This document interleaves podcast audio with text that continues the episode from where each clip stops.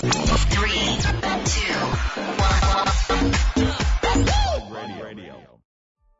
時刻は午後9時を回りました。岡山のシティ FM、レディオマモと雑誌プラグによるタイアップ番組、プラグレディオ。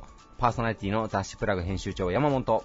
編集部の原田さやかです。こんばんは。こんばんは。こんばんはさて、今日は2月3日ということで、みんな大好き節分の日でございます。絶対言うと思いました。節分の日です。節分の日ですね。はい。はい。節分の日です。やってます？節分。やってます、やってます。豆まいちゃってる、うん、豆巻きますよ、今日も。今日も？うん、今日も。あ、も今日も？う巻いたね。巻いたね。今日も？うんうんえ、他の日も巻いてるの？いやいや、怖いでしょ。だだ旦那さん、相当怖いでしょ、それ。遅く帰ってきた旦那さんに豆をまいてるわけ DV じゃん。DV それやったら DV じゃん。DV ですよね。いやーね、いやーこの番組ね、はいあんまりね、このフリートーク申し訳ないことでネタがないんで、ええ節分とは何ぞやって調べたんですけどね。はい。あんまりね、パッとする由来がないんですよえ。、そうなんですか？ええだって、うん。鬼は外、福は内と声を足しながら、うん。いいった大豆をまいて、でそれを年齢の数だけ食べるとはい厄除けになるって、あ、薬よけなんですね。そう厄除けらしいんですようううんうんなるほど。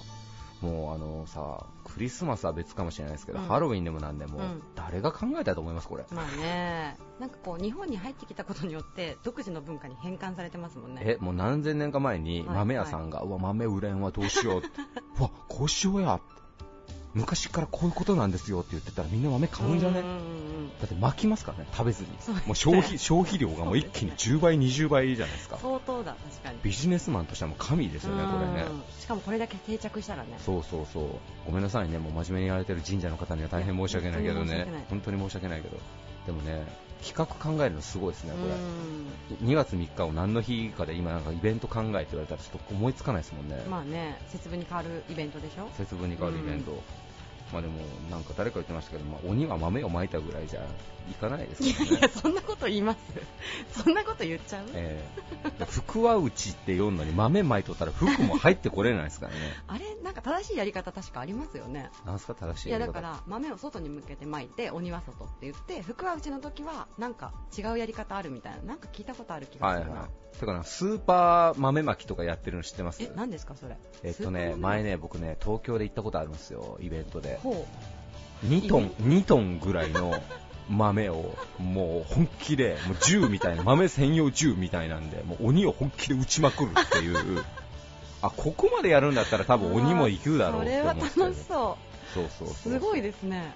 いや、なんかイベント今年やりたいな。え？スーパー豆まき以外に。豆巻き？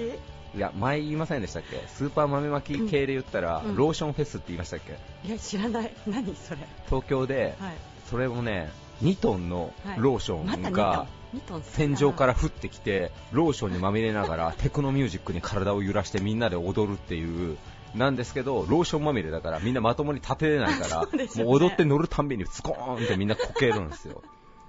でも豆まきと一緒で、この手のイベントはみんなその瞬間楽しくても、うん。片付けの時になんでこんなことをやったんだろうかってなるらしいですけど、特にローションはやばいでしょうねきびだんごフェスやる、きびだんごフェスいいね、2トンのきびだんごを。どうするか。どうするかよ。どうするかよ。どうするか。うん。巻く？無限に扱ったらいけんからねそうね。きびだんごは。本当に。それ2トンの大手まんじゅう。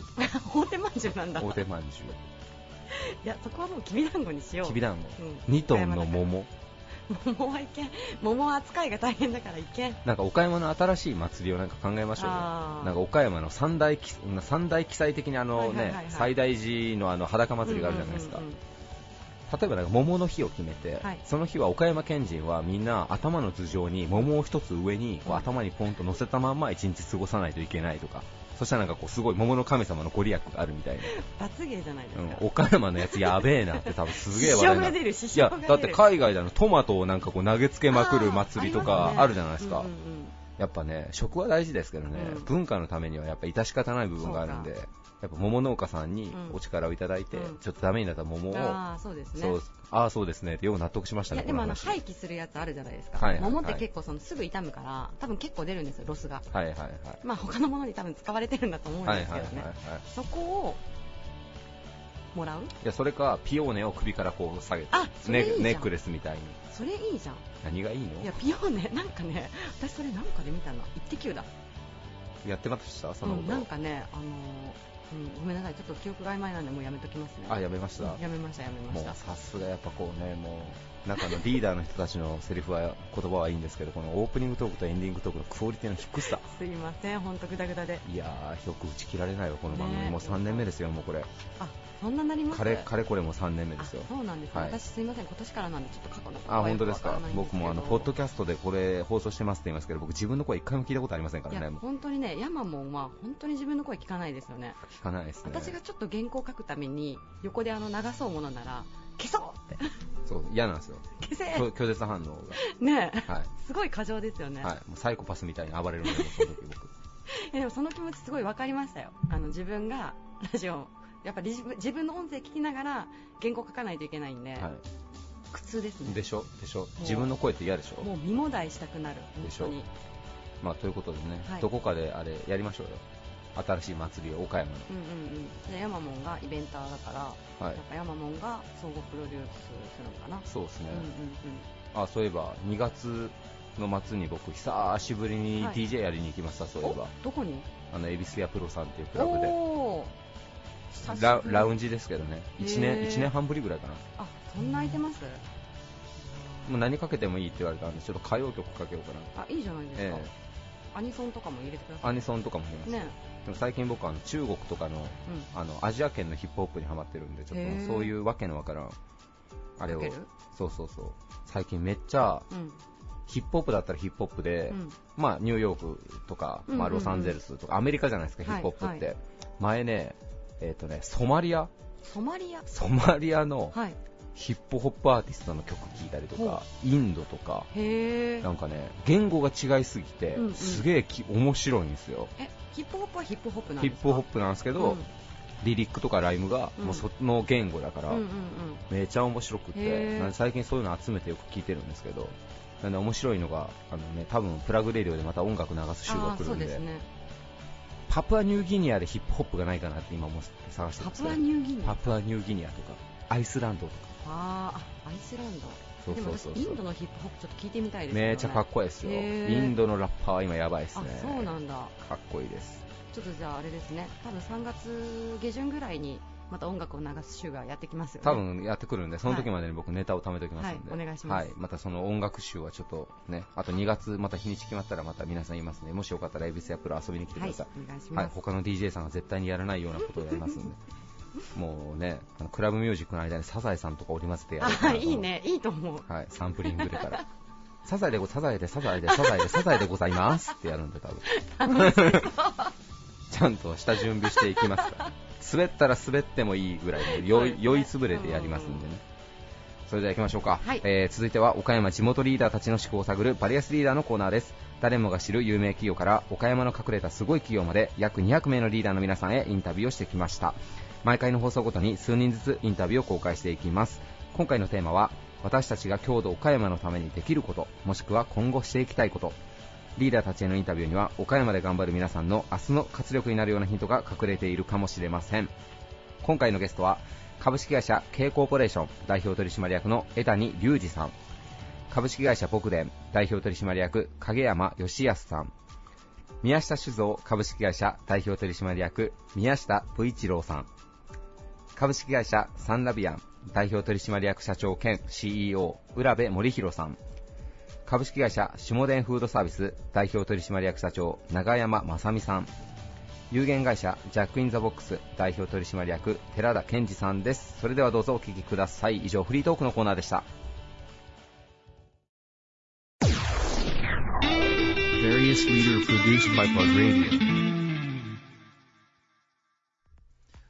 鴨型亭鴨形茶屋倉敷作業などを展開する浅口市に本社を置くグループ会社。株式会社 K コーポレーション代表取締役の江谷隆二さんです。よろしくお願いします、はい、こちらこそよろしくお願いいたします。今回のテーマについて早速お伺いしていきたいと思います、えー私たちの郷土のためにできること、えー、江谷社長が、えー、K コーポレーションさんを通じて、まあ、岡山のためにされていること、まあ、今後していきたいことなんかをお伺いしているんですが社長何を挙げていただけますでしょうか？私どものお店でうん家族の思い出を作っていただくっていうことが、まあこれからの大きなテーマだと思います。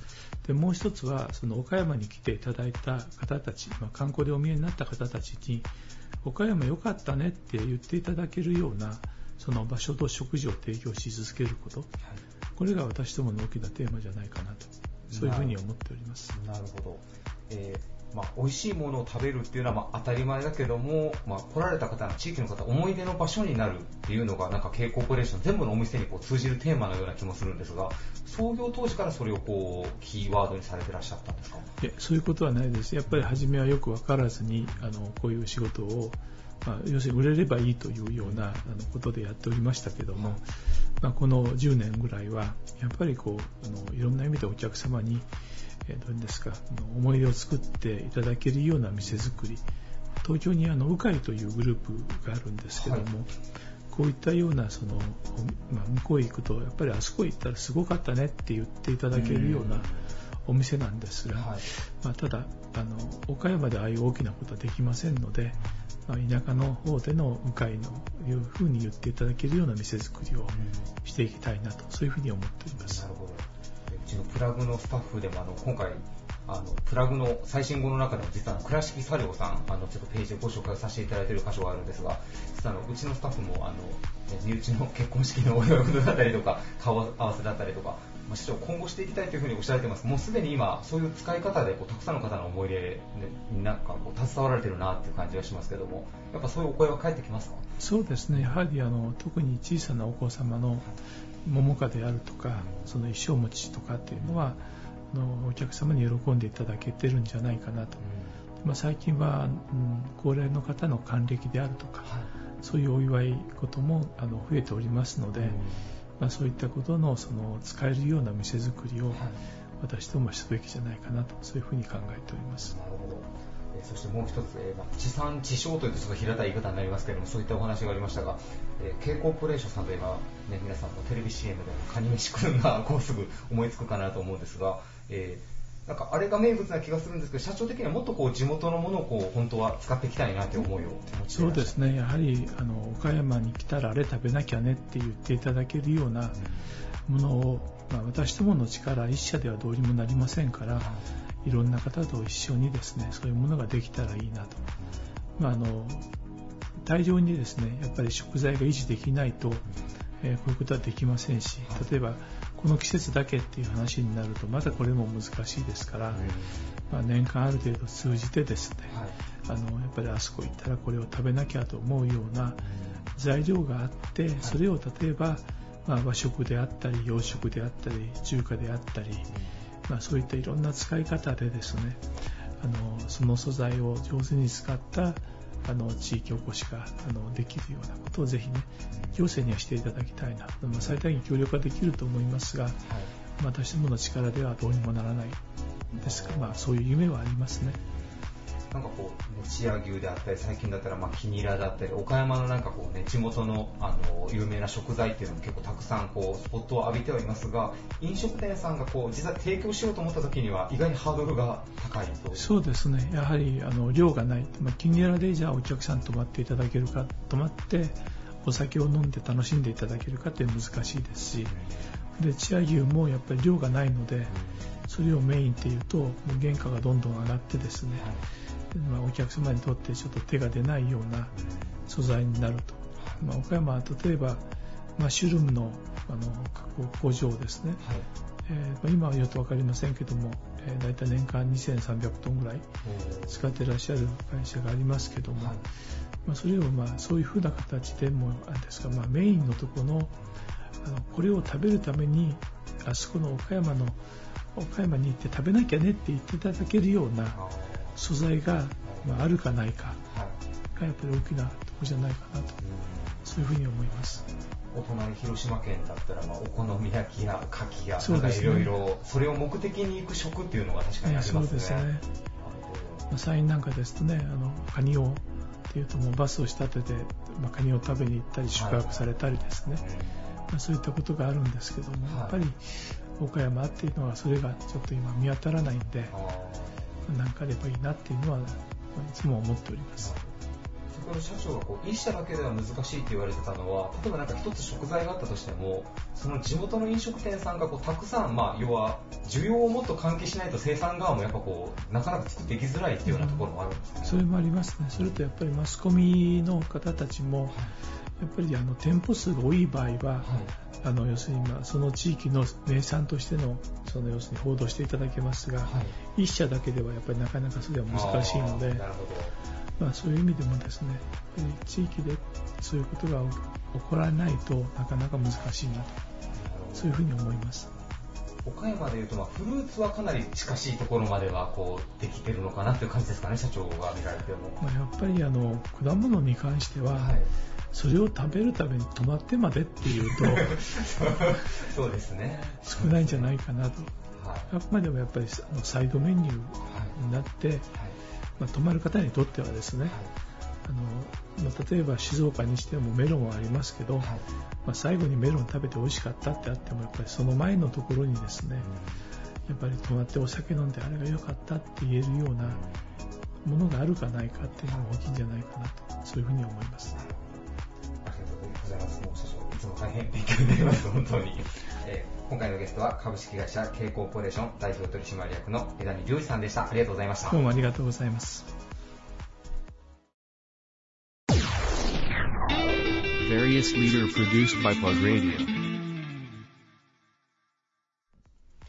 岡山を中心に韓国料理牧田や鉄板割烹影虎など幅広い形態の飲食店を展開する会社株式会社牧田。代表取締役の影山義康さんです。今日はよろしくお願いします、よろしくお願いします。お願いします。もうあの一緒にお話しするだけで、うん。こちらもパワーをいただけるような、そんなこうオーラのある影山社長とはい、私今日初めてお会いしてちょっと緊張気味なんですけれども、しっかりあのお話を聞かせてもらえたらと思います、はい、よろしくお願いします。お願いします。今回のテーマがですね、私たちが郷土岡山のためにできることというテーマであの皆さんのご意見を教えていただいてるんですけれどもあの、まあ、事業を通してでもいいですしあの社長ご自身のお考えの中でどういうことが当てはまるかっていうのをちょっと教えていただいてもいいでしょうか。わかりました。はい。あのーまず、まあ、岡山のこと、これから、まあ、少子高齢化、人口減少言われとるけれども、あの、社会負担も、あの、どんどん社会保障費が増えてくる中で、やっぱり適正利益を上げて、税金を払うことが大事かなと。なるほど、うん、笑いすぎ。あんたがそういう高い感じがあるよ。いやまさか税金のお話が出てくるとは思わなかったので大事ですよね。大事だろ？そうですね。そうだろ？はい、うん。姿勢を回すためにも、うんそうです。国家もの通りです。回らんし。かりまし。たまずはじゃあ一つ税金をしっかりとうん利益を上げて、うん。岡山の税金を払うこと、はいそう二つ目を教えていただいてもよろしいですか、二つ目は、やっぱり、ええ店、うん。うん、それから魅力的な会社、そういうものをはい。残すことによって、はい。岡山に貢献できるのかなと思います。社長も今すでに12、3店舗うん。さっき展開されてると教えていただいたんですけれども、まあ、岡山の他に広島そして東京。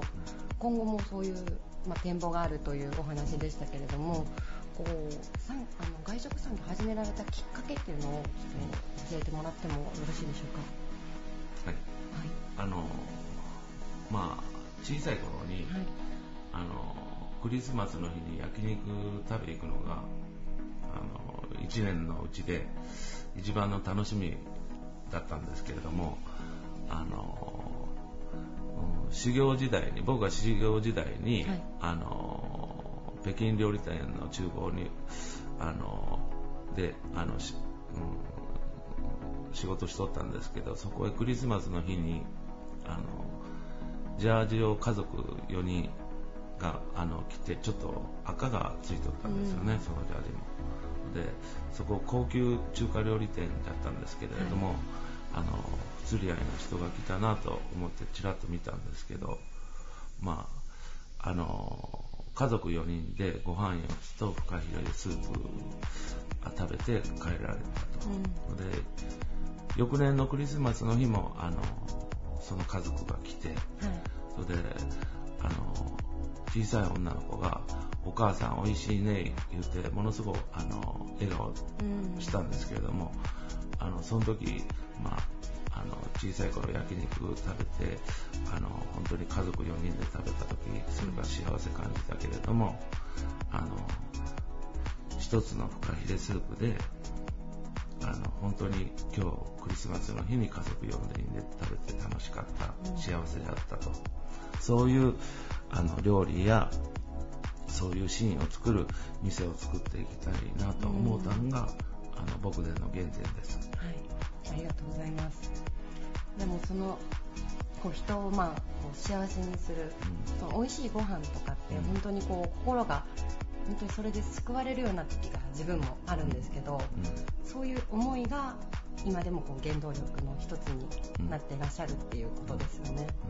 うんそうです。はいまあ、それでその、そういうものを出すために、そういう魅力的な店や、それから魅力的な、あの、どういうかな、シーンを作るには、それは人材を育成することが不可欠なんで、まあ、それで人材を育成すること自体が、この岡山のために貢献できる3つ目に大事なことかなと、そういうふうに思ってます。なるほど、おっしゃる通りだと、その人材、あの僕でさんのホームページ拝見しますと、ん。人のうん財産と書いて人材というあの文字を見つけまして、人の材料ではなくて、うん。人は財産だと、うん。もうそれを本当にこう体現されてらっしゃるのかなと思ってるんですけれども、そこはもうこれから先もずっと社長が人生をかけてやられていくことでしょうか？そうです。だから、まあ、あの、人づくり、僕自身も、はい。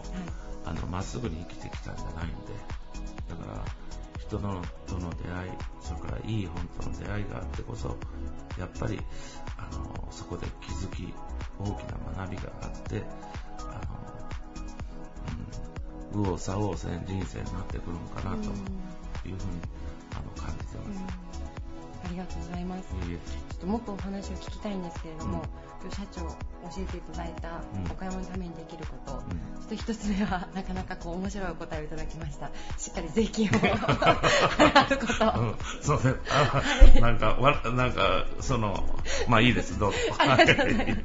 二つ目が、うん人を幸せにできる外食産業であり続けること。そして最後に、あの、地域でもしっかりと生き生きと関わり合うような、あの、人の財産ですね。あの、人材を、あの、しっかりと作っていくこと、ということで、今日はお話をいただきました。ありがとうございます。ありがとうございます。本日のゲストは株式会社僕で代表取締役の影山義康さんでした。どうもありがとうございました。ありがとうございます。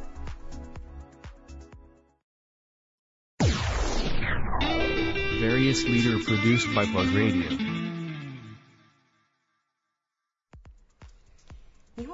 界の酒文化をつなぐ総合種類メーカーを目指す会社。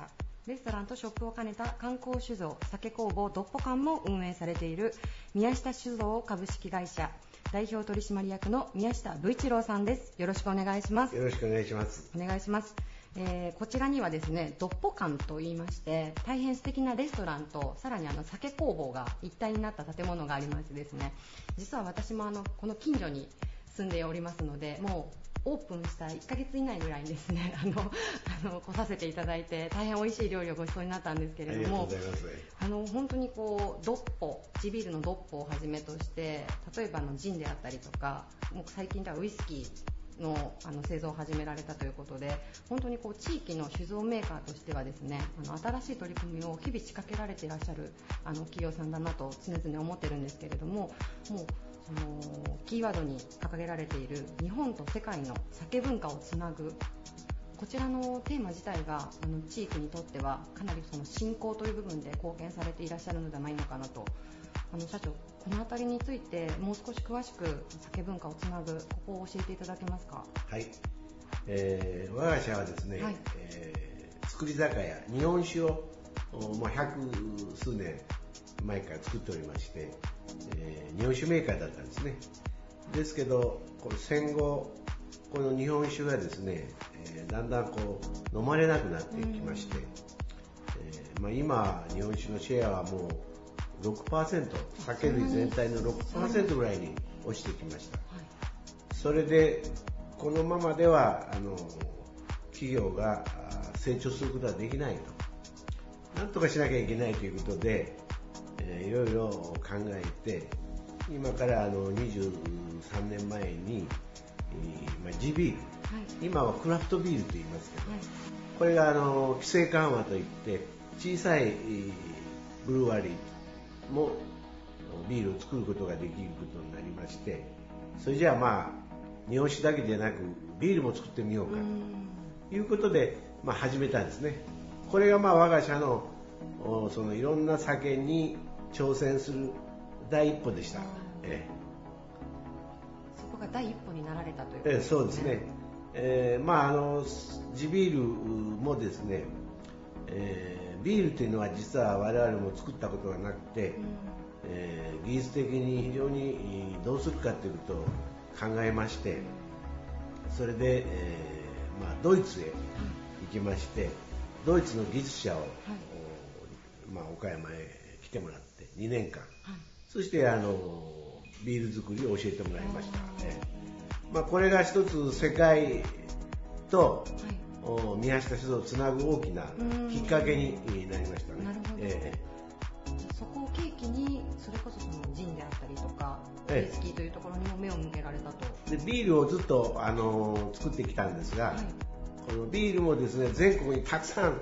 えーまあ、300, 300箇所ぐらい新しい、えーそのビールの醸造所ができまして、まあ、競争が激しくなりましたので、まあ、我々としてはビールだけでなくもっと他のものも挑戦したいということで考えてましたらビールをお蒸留するとウイスキーができるんです。ええ。であのまあ十数年前からビールを蒸留してですねビアスピリッツドッポという、まあ、ウイスキーを発売しておりましたがえこれがだんだんと売れ出してきたんで、えーそれじゃあまああのウイスキーを作ろうかということでウイスキーは約8年前に、えーウイスキー免許をもらいまして、えー挑戦しましたがウイスキーというのはあのこの樽へですね、えー長期間貯蔵しなきゃいけないです、あの熟成といいますか、ですからあのすぐ売りたいと思ってるんですね、えー売れないんです。で今去年からですね、やっとこのドッポ館がオープンすると同時にあのウイスキーも発売しましたがこれはもうですからその6年前に作ったウイスキーを今発売してるんです。えそんなに時間がかかるものなんです時間がかかるんです。あのこれはまああのウイスキーというとスコッチウイスキー、スコットランドが有名なんですけど、一応イギリスではですね3年以上その寝かしたものをシングルモルトウイスキーと定義づけてますので、まあ、あの日本にはそういうあの規則はないんですが一応せ世界スタンダードのそのスコッチウイスキーに倣って一応3年以上寝かせたものを我々もシングルモルトウイスキーとして発売しようとい。うことで、まあ、発売しました。ところがそのウイスキーは今言うように作ってもすぐ売れないから、それですぐ売れるものはなんかないかなと思ってたらちょうど今あのヨーロッパですねジンブームなんですよね。それを我々も分かりましてジンを作ろうではないかと。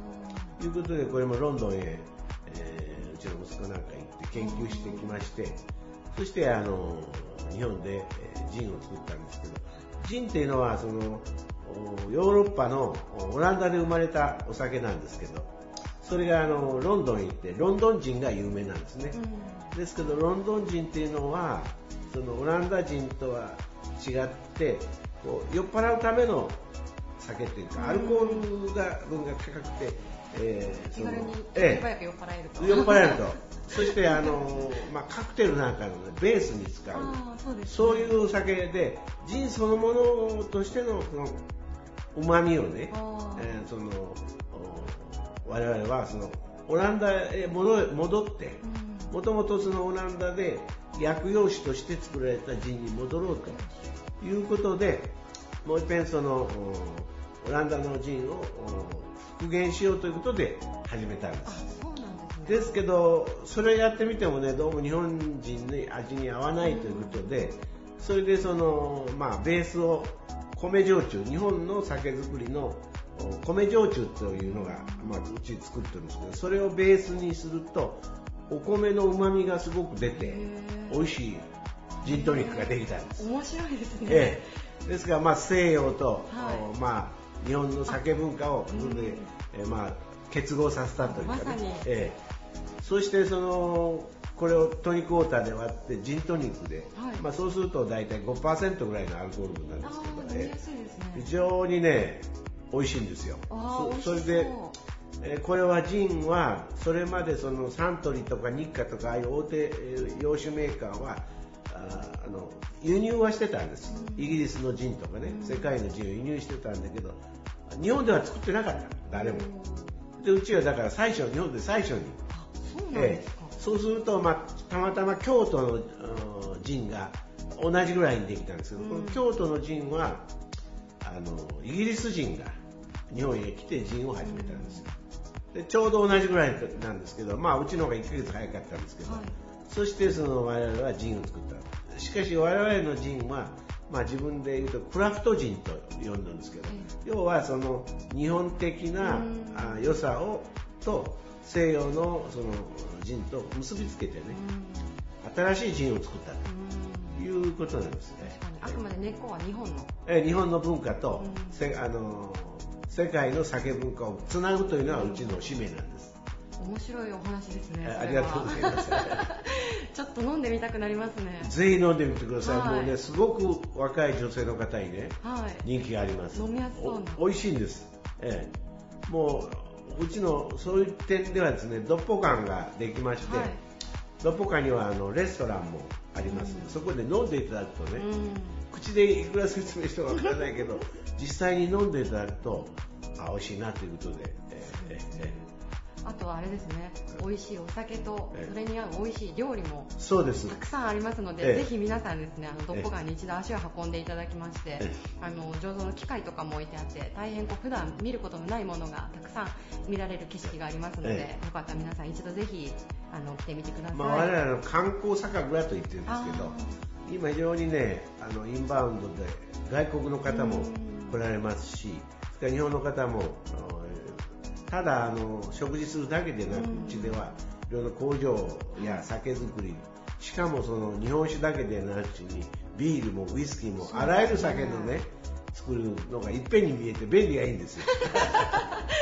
ええええ。だからすごくあのそういう観光客に来ていただいてそしてお土産を買って帰っていただくように考えてます。ああれですね。あの日本の文化を根っこに世界の酒文化を融合させてそうです。それを岡山から発信されているということですね。そうです、これはちょっと飲まないといけないですね、ええぜひ飲んでください。ありがとうございます。えどうもありがとうございました、はい、今日のゲストは宮下酒造株式会社、えー代表取締役の宮下武一郎さんでした。ありがとうございどうました。もありがとうございました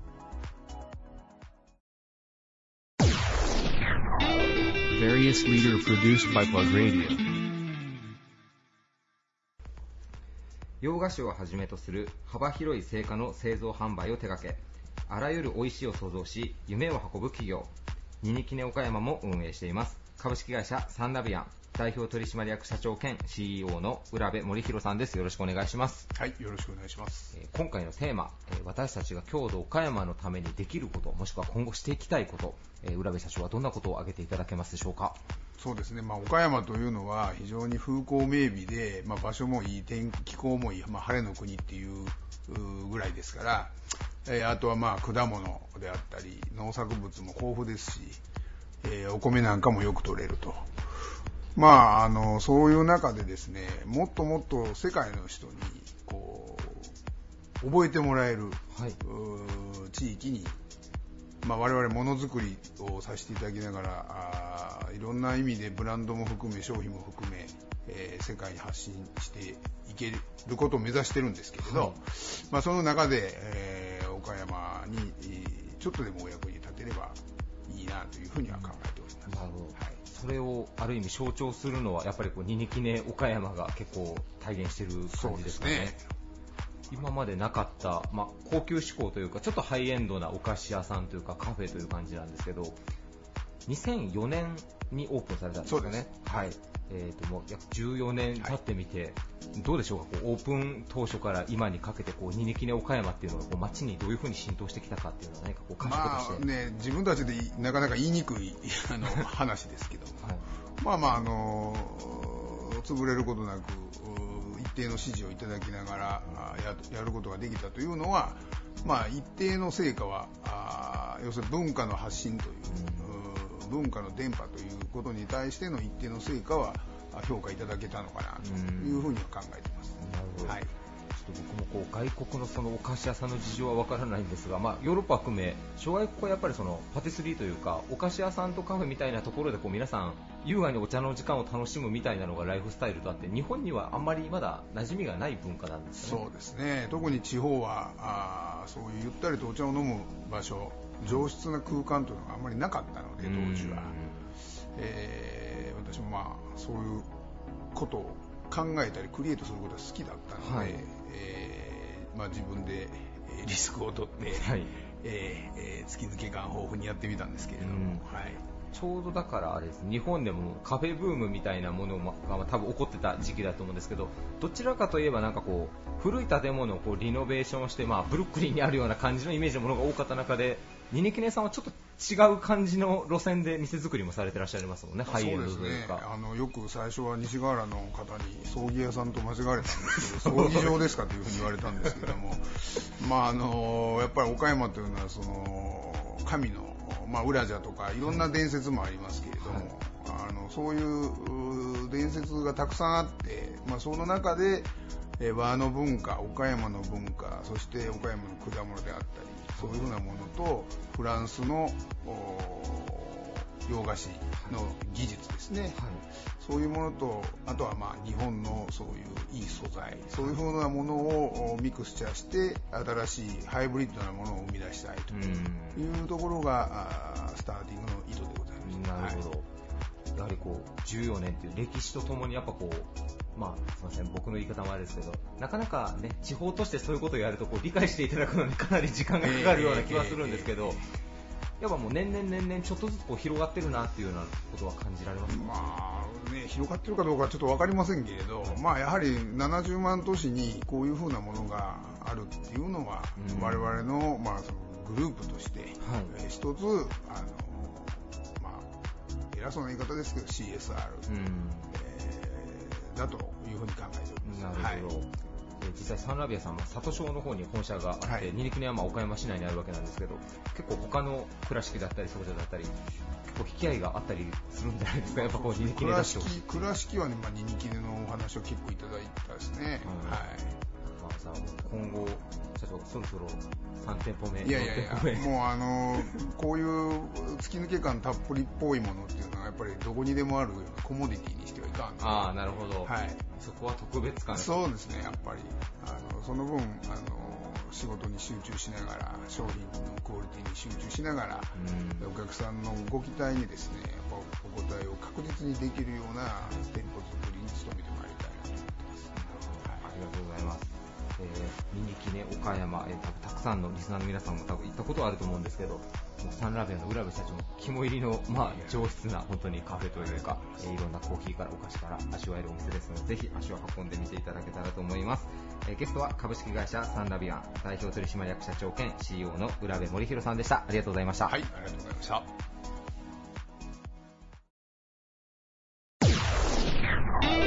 Various leader produced by Plug Radio.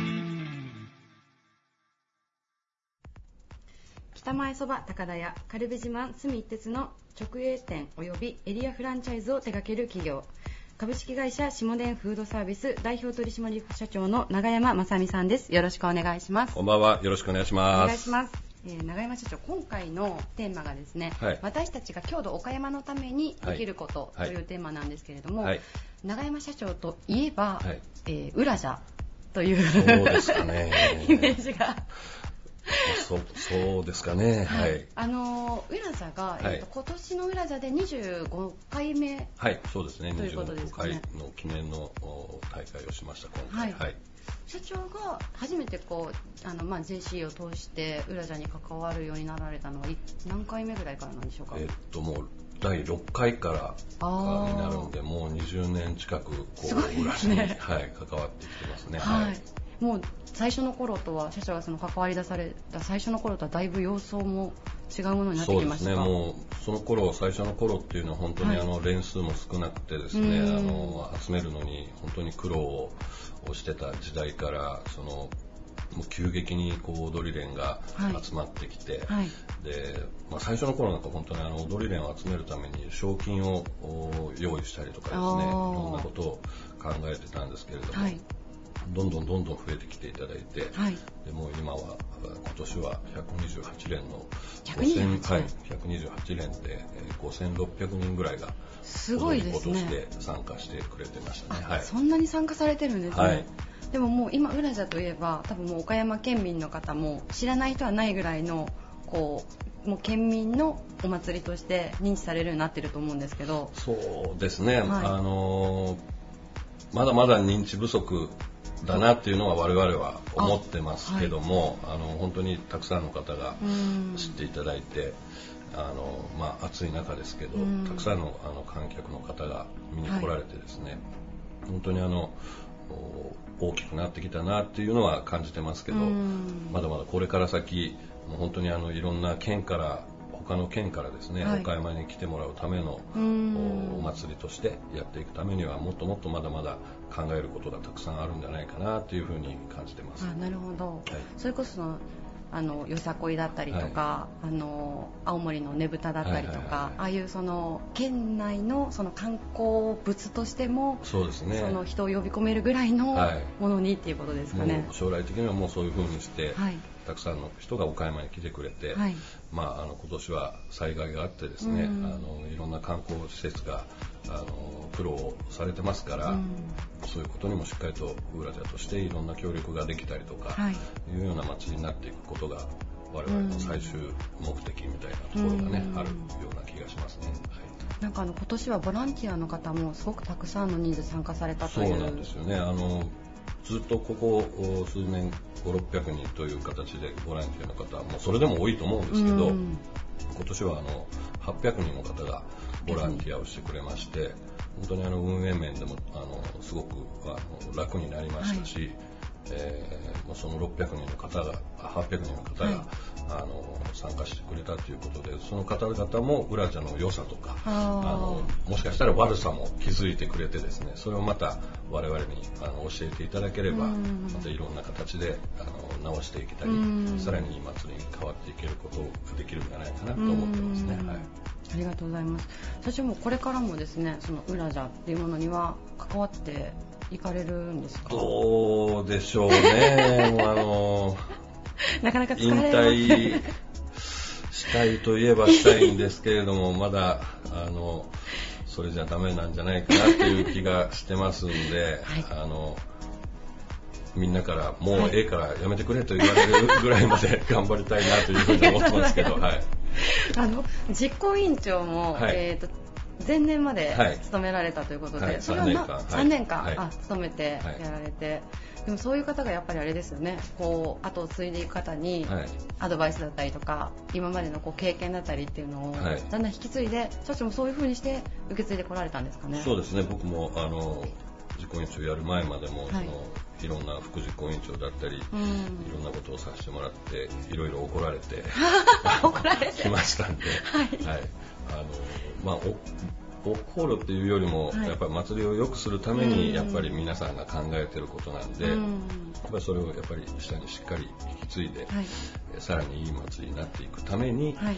まあちょっとあの声が大きくなったりとかいうことはたまに本気だということですね。そうですね。たまに今年もありましたありましたか、はい。わかりました。まあでもそれだけあれですね、やっぱウラジャに関わってる方々っていうのは、あの気持ちが入ってやられてることなんですね。そうですね。やっぱりうん今年なんか特に本当にあの酷暑でしたから、はい。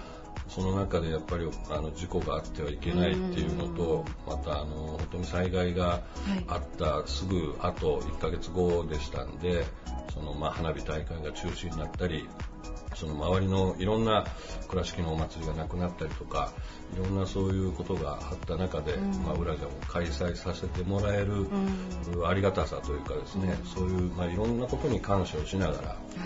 そのもう誰も倒れることなく、うん。しっかりとこう水分補給や塩分補給をしながらですね、え頑張ってやっていこうということでやっぱりちょっといろんな厳しいことを言ったりとかはしてしまいました。はい、いや、はい。必要なことですよね。なるほど、はい。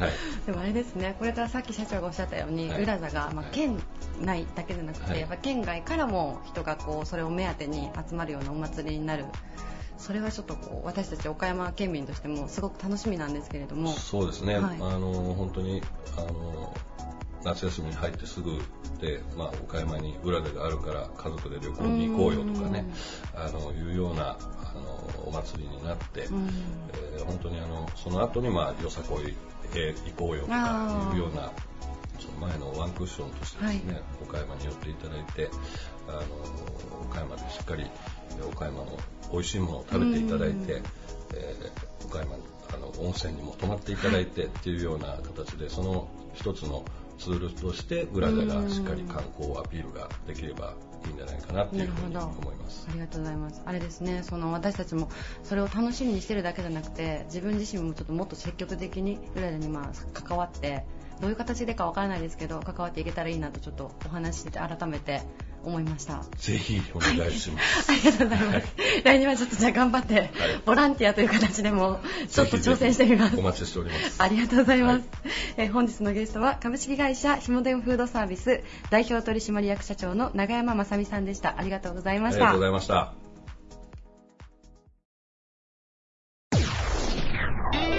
Various leader produced by Plug Radio. ガリーチューブを S 倉敷ワインバル八十八商店など倉敷中署を中心に8店舗の飲食店を展開しています。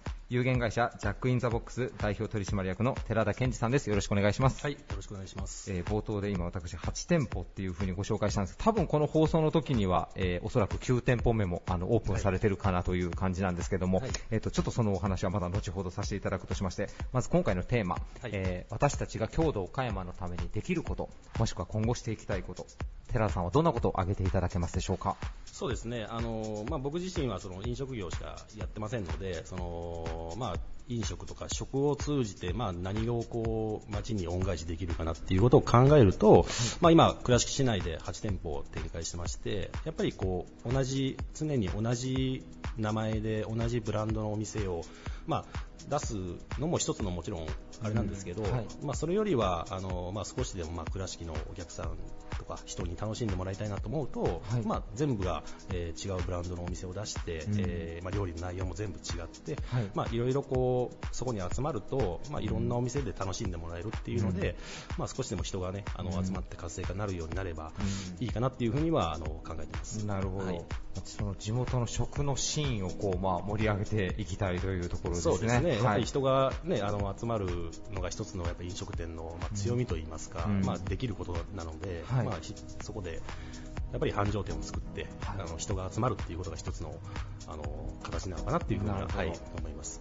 えーちなみに、えー、とおそらく10月に、えーオープンしている、その収録はちょっとまた前なので今タイムラグがあるかもしれませんが、えー問屋町に新しく、まあ、問屋町テラスという、まあ、商業施設が出まして、はい。そちらにもこう出店をされているということなんですけども、はい。えー岡山市内の出店としては一応初めてになられるんそうですかね。はい、初です、あのーちょっとなかなか倉敷で今、まあ、店舗展開してて、まあ、まだまだしていくんですけど、まあ、ちょっといいお話をいただきましたので,、えーでうちの社員もやっぱり岡山の人間結構多いので、うんえーそこに踏まえて、まあ、少し岡山で、あのー何かできないかっていうところで、ちょうど今、いいお話できたんで、まあ、問屋町で少し新しいチャレンジを、えーさせてもらおうかなと思ってます。なるほど。えー1店舗ずつ、まああのね、素晴らしい空間とお料理提供されているのはもちろんなんですけども、えー寺尾社長のこうご年齢で9店舗、まあ、はい。もしくは多分今後10店舗、11店舗、多分どんどん増えていかれると思うんですけど、はい。こんなにこう、ね、店舗展開されていらっしゃる飲食の経営者の方は岡山県内見てもなかなか珍しいんではないかなというふうにどうなんでしょうね、あの多分まあそんなことは多分ないと思うんですけど、どうどうですかね。いやあの、ね、先ほどご紹介いただいたように、まあ、いろんなブランドのこうお店を作っはい。て食のシーン盛り上げていくっていう部分で、はいこうね、理想としては素晴らしいなと思うんですけど、それを実際にされてるところが本当すごいなとは。ーいえあのー本当に、あのーまあ、安田商店っていうのをまあ3年前に出させていただいて、はい。まあ、そこから、あのーよりこう、まあ、すごいあの地元愛が強いスタッフであったりとか、はい。もっとやっぱり飲食をかっこよくしたいとかっていう、うん。まあ、そこら辺のスタッフが、あのー集まってきてくれたので、うん。まあ、それが本当にあの今、一番大きいと言いますか、うん。まあ、それがあるからあのいろんなチャレンジができるってありますので、本当にあの、まあ、そう考えるとやっぱススタッフの、ねあの人たちにはやっぱすごい感謝になりますね。うん。はい。なるほど。えちなみに今後、岡山を飛び出して、まあ、岡山県外にこう出店というのももしタイミングが良ければこう構想としては考えてらっしゃったりするんでしょうか？そうですね、あのーまだ2年、3年で後になるんですけど、はいあのーうちの、まあ、長く働いてるスタッフが、あのお沖縄が地元なんですけど、はい。まあ、彼が、あのーやっぱり独立をししたいと、うん。でまあ、地元沖縄で、まあ、何か少しの形を作りたいっていうので、それを今ね、あのーまあ、彼とそういう今結構話し合ってて、はい。まあ、2、3年後にはちょっとじゃあそこを少しの一つの、あのーまあ、何かのつながりを持った形で出せれば、うん。まあ、そこでね沖縄の食材もそうですし、はい。岡山の食材とかっていう、まあ、行き来ができるようになるので、はい。そういうのができれば非常に楽しみだなっていうふうには思ってます。なるほど、はいこれだけジャック・イン・ザ・ボックスさん、まあ、もちろん中には大変なこともあるんでしょうけど外から見てる分もすごく順風満帆にこう店え。舗を出されてるなという感じがあるんですが、そこの秘訣っていうのは今のお話お話にあったようにやっぱこうスタッフさんとのコミュニケーションというところにあるんですかね？そうですね、やっぱり、あのー人ありきといいますか、あのーまあ、どうしても、あのなんですかね。まあ、機械でやっぱりやるべきじゃないので、うん。どれだけやっぱりこうお客さんが喜んでいただけるかっていうところに、みんながこういい意識を持って働いてくれてるので、それがやっぱり今のうちの強みなんじゃないかなっていうふうには思います。はいありがとうございます。いや事前の取材の時に僕今まで知らなかったんですけど、寺田さん、あの実のお兄様が、えー数年前に岡山アワードを受賞された、えーシェフの、えー寺田真紀夫さんがはい。お兄様ということで、はい。兄弟揃って、まあ、スタイルは違うにしてもこう食にこうまつわるお仕事をされてらっしゃるということで、そうですね、はい。あのうちの兄は、まあまあ、寺田真紀夫はやっぱり岡山県食材をものすごくこう盛り上げようっていうことでして動いてますので、そこに対してあのやっぱ定期的に本当に生産者の方といろいろ話をしながら、あのね、僕はまだまだそこに対してです。あの何もアクションもそんなにやっぱり起こせてないので、えーあのもちろん寺田真紀夫がやってることはあの岡山県にとって素晴らしいことなんで、えーそれに対しては、まあ、何かね少しあの、えーですかねまあ、刺激も受けながら、はい。えーあのまあ、そんなに絡むことはね、やっぱり 仕事上で絡むことはないんですけど、はいあのまあね、やっぱ、まあ、お互い刺激受けながら、まあ、少しでもね、なんか食をいい感じに持っていけたらなっていうふうには思ってますね。なるほど、はい。じゃあもう一流のシェフのお兄様と、まあ、ビジネス的にもあの店舗運営にも聞いてたこう弟さんの寺田社長で何かこう10年以内に何かあるかもしれないですね。ないですかね。そうですね、まあ、あの、あれですね、まあ、寺田真紀夫をまず説得しないと。まずは兄弟の話し合いから。そうですね。なるほど、はい。で今後も多分岡山のシーンを盛り上げていただく、えーゲストは有限会社ジャック・イン・ザ・ボックス代表取締役の寺田健二さんでした。ありがとうございました、はい、ありがとうございました。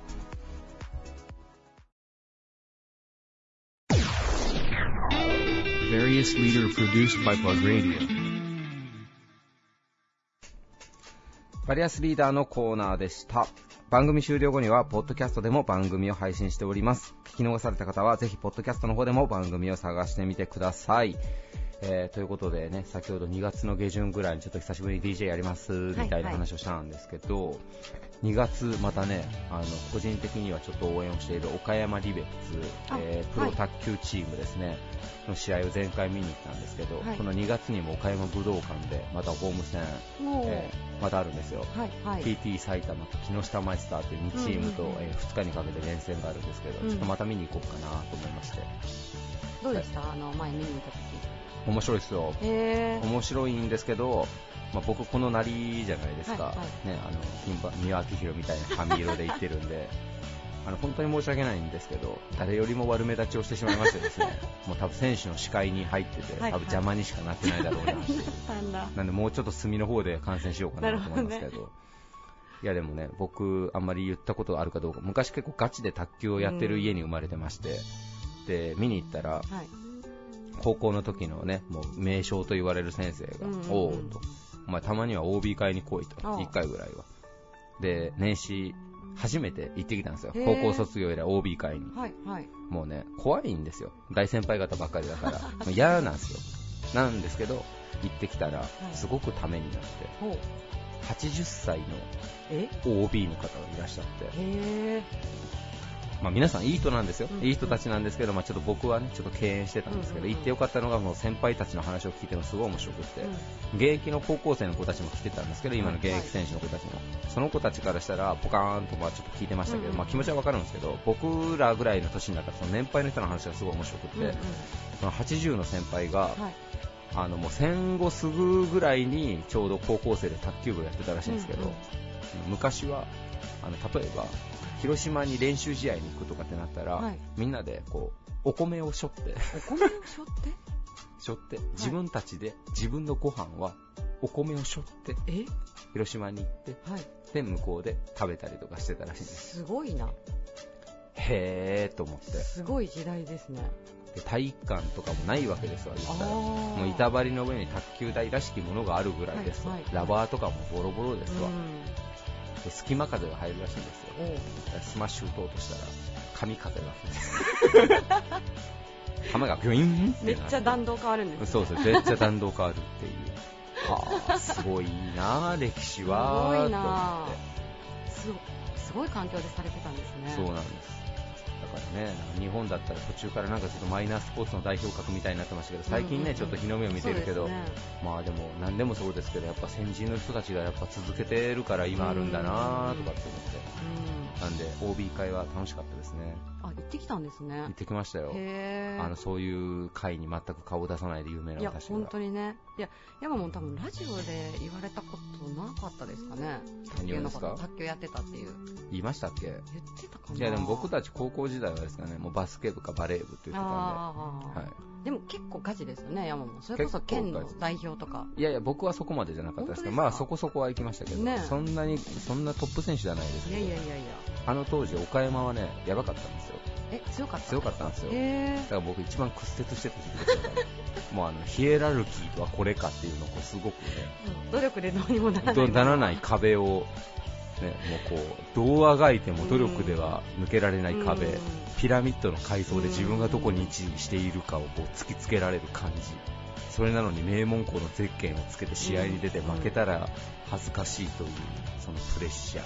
え結構あれですよね。幼少期の時にもうその現実を知ったぐらいな感じですよね。いや僕は高校の時に高校も高校でも完全にあれですけどね。高校はもうあれですね。もうかいもうカースト社会ですね。あれはもうあ本当に。スポーツは何でもそうでしょうけど。先輩後輩もすごい。先輩後輩もありますけど、はいはいだからねいいのかどうかわかんないですけどそれなりに自信があるんだったら、うん。僕は名門校行って球拾いするよりは、うん。うんうん三流校行ってエース張ってた方があいいかなみたいな考え方になりましたけど、でも引退して何年か経って、やっぱね名門校ということはそういろんなね、うん。先輩方がいらっしゃるから、うん。あそういう人たちと近くなれてるっていうのはあ言っててよかったなみたいな、の話かな。こそれこそあれですもんね。岡山離別の今の監督れもう先輩ですね。さんね。先輩ですし、い。社長さんも先輩ですし、ね。はい、なんで、ね、クラブにも出したいんですけど、いろいろ大人の事情があって、そんなに すぐにはできない。のでね、あの出ていただきたいんですけどね、うんうんうん。出ていただきたいんですけど、まずは個人的に試合を観戦しに行って、そうですね。はい、なるべく選手の視界を遮らないようそうですね。に、はい。邪魔にならない邪魔にならないように、はい、視界になるべく入らないようにね。視界になるべく入らないように。そうですね。あの前回はあのあれです。あの綾鷹とあのポテロングをはい。片手に観戦してたんで、ほうほうほう。まあ次はコアラのマーチで行こうと。何の話ですか？何の話？ちゃんと真剣に私今聞いとったのに。何を言い出したんかなと思いました。わほんま。びっくりするわ。いやでも私もちょっと見に行かんといけな。いいやいや、行ってください。絶対はい面白いから。卓球面白い。まあ、J リーグもね、うんうんうん。あの、次はあれですよ。B リーグ、バスケットも始まりまして、うん岡山スポーツシーン盛り上がってるんでね、はい。皆さんぜひ、あの、生で見て応援してもらえたらなと思います。はいそれでは皆さん、今週もお付き合いいただいてありがとうございました。えーまた来週日曜日の夜9時にお会いしましょう。バイバイ。This radio produced by Okayama Premium Magazine Plug. See you next week.